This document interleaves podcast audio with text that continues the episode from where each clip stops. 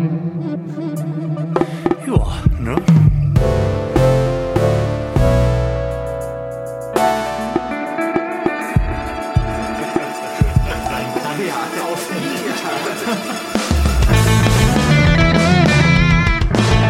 Herzlichen Glückwunsch zum 2. Dezember im Florian Primel Podcast. Wir sitzen hier nach wie vor für euch und trinken Bier und beantworten Fragen, damit ihr gut durch den Dezember kommt. Hi Lars, schön, dass du da bist. Hallo Florian, schön dich wiederzusehen.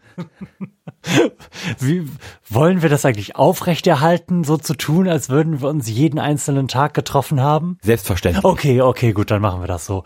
Also, wir sitzen hier wieder, um für euch Bier zu trinken. Wir haben wieder den Adventskalender aus der Kälte reingeschleppt. Die Biere werden also noch eine angenehme Trinktemperatur haben. Lars hat bestimmt auch schon die zwei erspäht. Ja, aber sicher doch. Und ohne größeres Vorgeplänkel würde ich jetzt sagen, hol da mal raus. Ich mach wieder den Tonangelmann und dann geht's los. ja. Gleich ist der Fingernagel ab, das merke ich schon.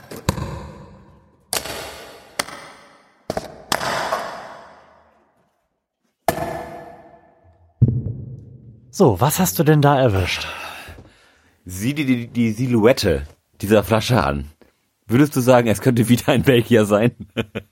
Nee, eigentlich nicht. Nee? Das, das ist keine belgische Flasche. Findest du Das nicht? ist doch mehr so eine Heineken-Flasche, oder? Ah, ach so, was haben wir, was haben wir denn hier? Oh, das ist ein Niederländer. Wir haben, wir haben hier einen waschechten Niederländer vor uns. Und Florian, der alte Fuchs, hat das natürlich direkt wieder gesehen. Wir haben hier ein, äh, ein Texels Deckschulz. Spezialbier. auf, auf Texel war ich tatsächlich schon mal. Das ist eine schöne Insel. Kann, kann ich nur empfehlen. Genau, reist dahin, solange es die noch gibt. So. oh, und äh, dieses Bier hat die World Beer Awards gewonnen. Fuck yeah. Aus, Im Jahre 1972. nein, 2018 Oh. ist es das Gewinnerbier aus den Niederlanden. Oh, krass. Da bin ich ja jetzt aber mal richtig gespannt. Jo, ich, also ich könnte jetzt hier den Klappentext vorlesen. Aber es Ähm, ist wahrscheinlich nicht besonders zielführend. Es ist niederländisch. Wenn, wenn, wenn sich jetzt jemand gerne lustig machen möchte, dann könnte ich das durchaus hier kurz Also zum ich, Besten ich wäre absolut bereit, mich über dich lustig zu machen. Also, hau rein. Skoomkoppe, neben des Strandjutters op Texel, die witte Koppen, op de Golven, van de ruhige See, rund dit bijzondere Eiland. Texel Sturmkoppe is een ampetechselt Gruvendonker Tafelbier. Mit in volle Smack in passen bin jeder Seizen. Als Country Winner bekront Tietjens the World Beer Awards 2018. Das war ganz, ganz Ne? toll, Lars. Ne, ich bin wirklich, also, Richtig gut. ja. Mir ist mir gleich so ein, so, ein- so Klocks an den Füßen gewachsen. Während du dich aufmachst zum Einschenkmikrofon, ähm, ich habe ja gestern angekündigt, dass wir noch über Sachen zu sprechen haben, ne? Ja. Denn wir sind demnächst mal wieder, muss man ja sagen, und da haben wir noch gar nicht im Podcast drüber gesprochen, wie sich das irgendwie so entwickelt hat, in der Zeitung. So. Blub, blub, blub, blub, blub macht's. Dankeschön. Ähm, ich weiß nicht, ob in dem Text, den du vorgelesen hast, die entscheidende Information irgendwie versteckt gewesen ist. Wenn nicht, dann würde ich gleich gerne noch erfahren, wie viel Prozent wir heute in uns reinkippen. Heute schieben wir glatte 6% in uns hinein. Mit einer optimalen Trinktemperatur von 6 Grad. Ich glaube, das hat das Bier auch so ungefähr. Ich weiß nicht, wie, wie warm oder kalt es draußen ist. Also es ist definitiv kalt draußen. Ja, Aber ob es Auf jetzt jeden Fall. mehr so zwei oder mehr so acht sind, kann ich nicht sagen. Auf, auf jeden Fall kalt. Und das, und, und das Bier ist auch angenehm kalt. Sehr schön. Also ich habe das, das Thema mit unserer aktuellen Medienpräsenz jetzt gerade schon mal so aufs Tablett gepackt, aber wir sollten erstmal anstoßen, ne? Ja. Nur, dass wir es nicht gleich wieder vergessen. So. Nehmen wir doch mal ganz kurz eine Nase. Das scheint Das ist auch- eine Art Pilz oder Ja. Lagerbier zu sein oder sowas. Auch relativ zurückhaltend, finde ich. Mhm.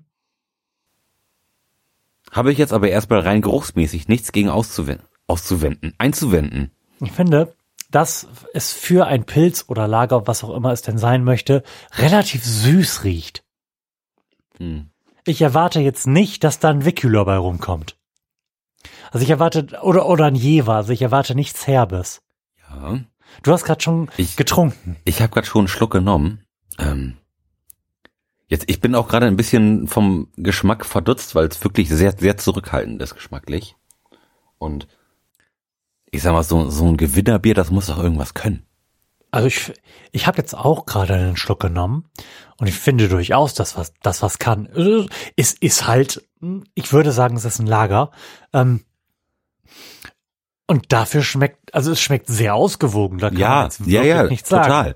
Da, total. da könnte ich mich gut mit wegknallen. Ja, Mit so einem Kasten davon. ja, also das, also das ist wirklich ein, ein sehr leckeres Bier, muss ich sagen. Wir sind jetzt natürlich ein bisschen gebiased durch dieses World Beer Awards Ding, ne?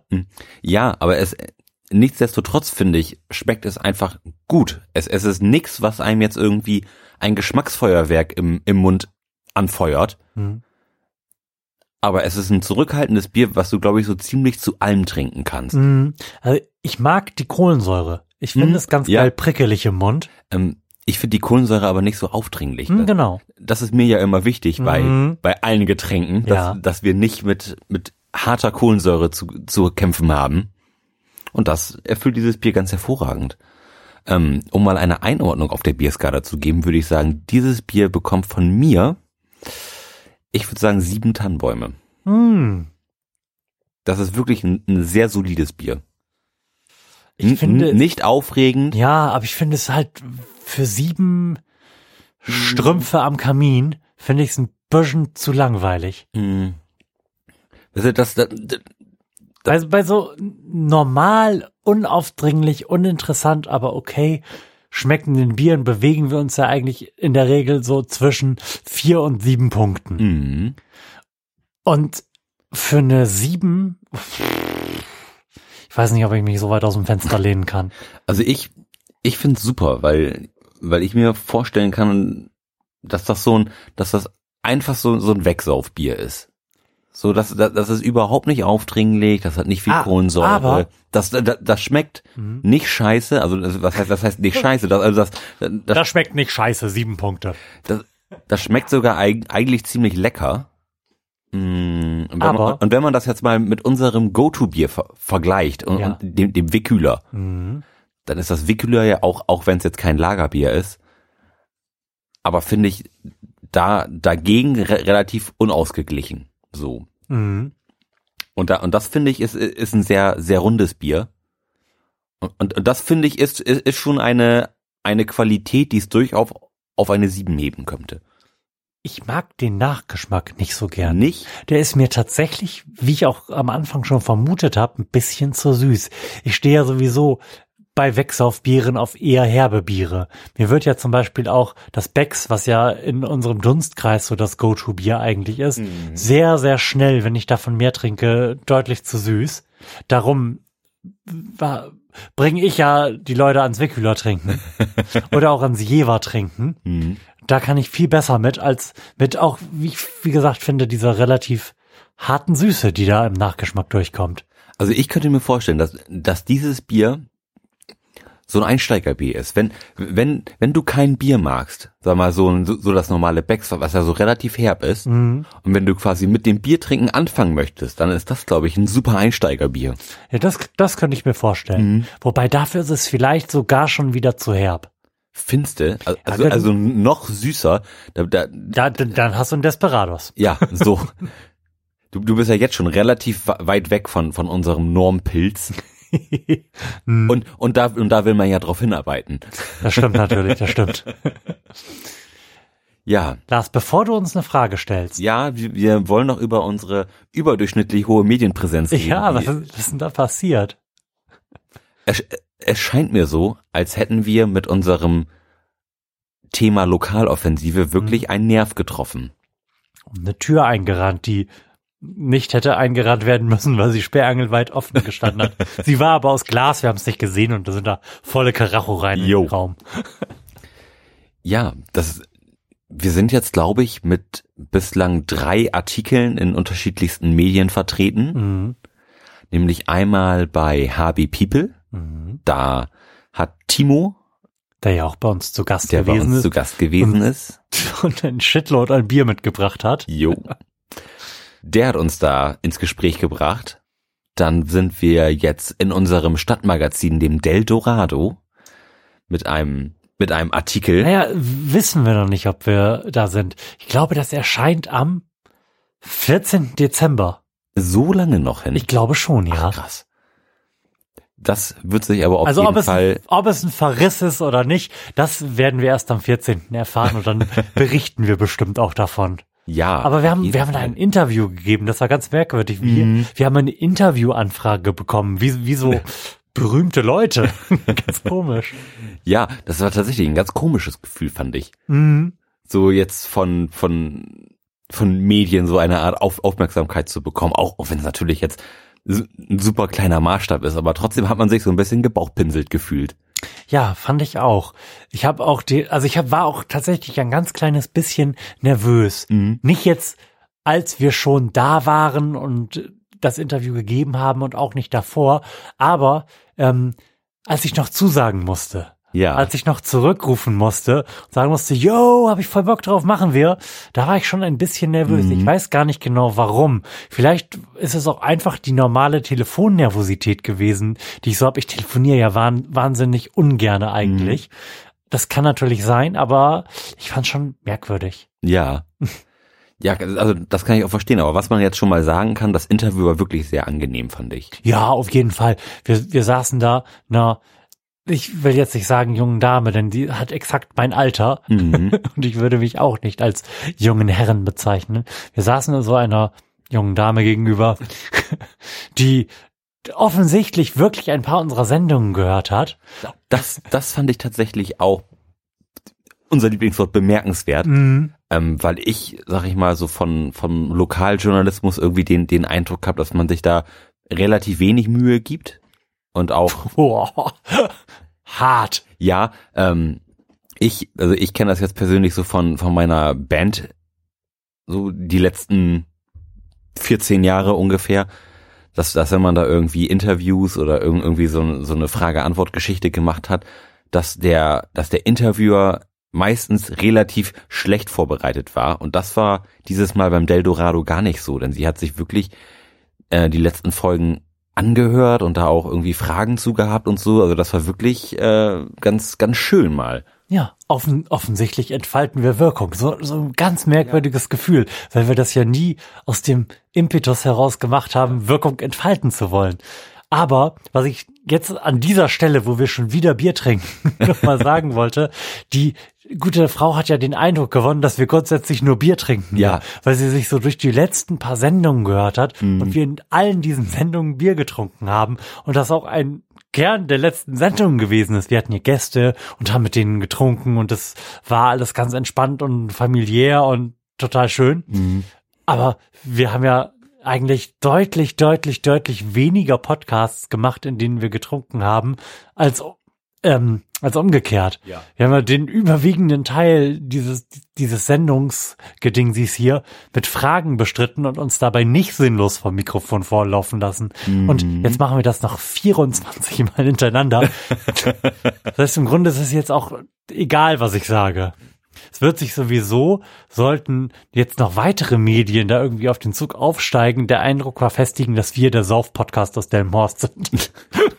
Ja, dann sollten wir Ja. dem auch irgendwie gerecht werden. Ne? Ich denke auch. Aber, aber wir saufen ja nicht nur, wir beantworten ja auch Fragen. Und Lars hat, glaube ich, eine ganz tolle Frage rausgesucht. Er hat mich schon so ein bisschen geteasert vorhin. Lars, was ist denn die Frage dieser Sendung? So, Florian, für dich als alten Tierexperten habe ich hier eine super Frage. Und zwar lautet die Frage nämlich, welches Tier wohnte in dem Stall, in dem Maria und Josef Unterschlupf fanden? Auch da möchte ich als erstes wieder anmerken, dass die Frage falsch gestellt ist. Tiere wohnen nicht irgendwo. Ja, das ist jetzt deine Meinung. Das war ein, ein, ein freiheitsliebendes Tier, was sich diesen Ort ausgesucht hat, um ähm, da si sich für die Rente niederzulassen. Ja, ähm, musste, ist das eines der Tiere, die in der Geschichte vorkommen, oder hat da vielleicht vorher ein Marder gewohnt und der wurde da erst vertrieben? Ja, Du weiß ich ja nicht, wie das gemeint ist. Ähm, nee, also in, in diesem Stall wohnt ein, ein Tier. So, welche, welches Tier auch immer. Wel welche Tiere kommen, kommen dir denn so in den Sinn, wenn du über diese ganze Jesus-Geburtsgeschichte nachdenkst? Da kommt mir eigentlich nur der Esel in den Sinn. Mm. Und ich bin mir relativ sicher, dass der Esel, ja natürlich, der hat da gewohnt, der hat sich das ausgesucht, natürlich klar. ähm, Hm? der Esel ist es nicht, Florian. Es, es tut mir wahnsinnig leid, es ist Gut, nicht dann der, machen wir halt diesen Adventskalender nicht weiter, ist auch in Ordnung. Waren, waren zwei wahnsinnig schöne Tage mit dir. Du wolltest doch mal einen schönen Misserfolg haben. Ja. Und da habe ich gedacht, die, den gönn ich dir jetzt mal so richtig. ähm, Vielleicht ist es auch ein Ochse. so, Florian, es ist nämlich ein Ochse. Obwohl ich in dieser Weihnachts- oder Jesus-Geburtsgeschichte ähm, nie von einem Ochsen gehört habe. Doch Ochse und Esel ist mir total so als Nee, also ein. Sprechanteil im Ohr. Ja, nee, also, also tatsächlich gar nicht. Aber obwohl ich ähm, mit dieser Geschichte auch relativ wenig am, am Hut hab. Ich bin in einem evangelischen Kindergarten gewesen, der auch direkt an eine Kirche angeschlossen war. Und ich habe auch immer noch so relativ intensive Weihnachtserinnerungen an, an, Mhm. an die Zeit, weil dadurch, dass der Kindergarten direkt an die Kirche angeschlossen war und man ja im Kindergarten, wie sich das gehört, immer auch etwas aufführt zu besonderen Anlässen, haben wir halt unsere Aufführung damals in der Kirche gemacht. Und das war für einen, sag ich mal, Fünfjährigen durchaus relativ imposant, weil die Kirche auch Mhm. ziemlich groß gewesen ist und man da auch musikalisch irgendwie begleitet worden ist. Und, und wenn die Kirche voll ist, dann sitzen, saßen da sicherlich, denke ich mal, so 300 Leute. Und da haben wir auch das Weihnachts- ähm, oder die Weihnachtsgeschichte aufgeführt. Du hättest dich ja noch mit das Weihnachtswunder rausretten können. mhm. ähm, bin ja auch so weit davon entfernt, ein gläubiger oder und wissender Christ zu sein, Mhm. wie, keine Ahnung, meine Fußmatte davon entfernt ist, angenehme Bettwäsche zu sein. Und meine, das einzige, woher ich die Weihnachtsgeschichte noch irgendwie so ein bisschen im Hinterkopf habe, ist halt die Benjamin Blümchen Weihnachtsgeschichte. Da gibt es zwei Hör ein, ein Doppelhörspiel von. Mhm. Und ich glaube, Bibi Blocksberg liest die Weihnachtsgeschichte, also eben jene klassische, da Ja. in einem Teil davon vor. Oh, über, über unsere Lieblingsweihnachtshörspiele könnten wir in der nächsten Folge oder übernächsten oder irgendwann in diesem Mhm. Adventskalender nochmal sprechen. Auf jeden Denn Fall. da habe ich auch noch wirklich einen ganz heißen Favoriten für dich. Oh. Ja, ich, ich habe da auch noch, ich habe heute, heute, als wir mit Hermine nach Hause gefahren sind von den Großeltern, habe ich auf YouTube, denn wir mussten sie mit irgendwas unterhalten, zumindest akustisch, gesehen, dass es was ganz Tolles gibt, was wir uns definitiv in dieser Weihnachtszeit noch anhören werden und angucken werden, aber davon ein anderes Mal. Sehr gut. Florian, bis morgen würde ich sagen. Tschüss, mach's gut. Tschüss.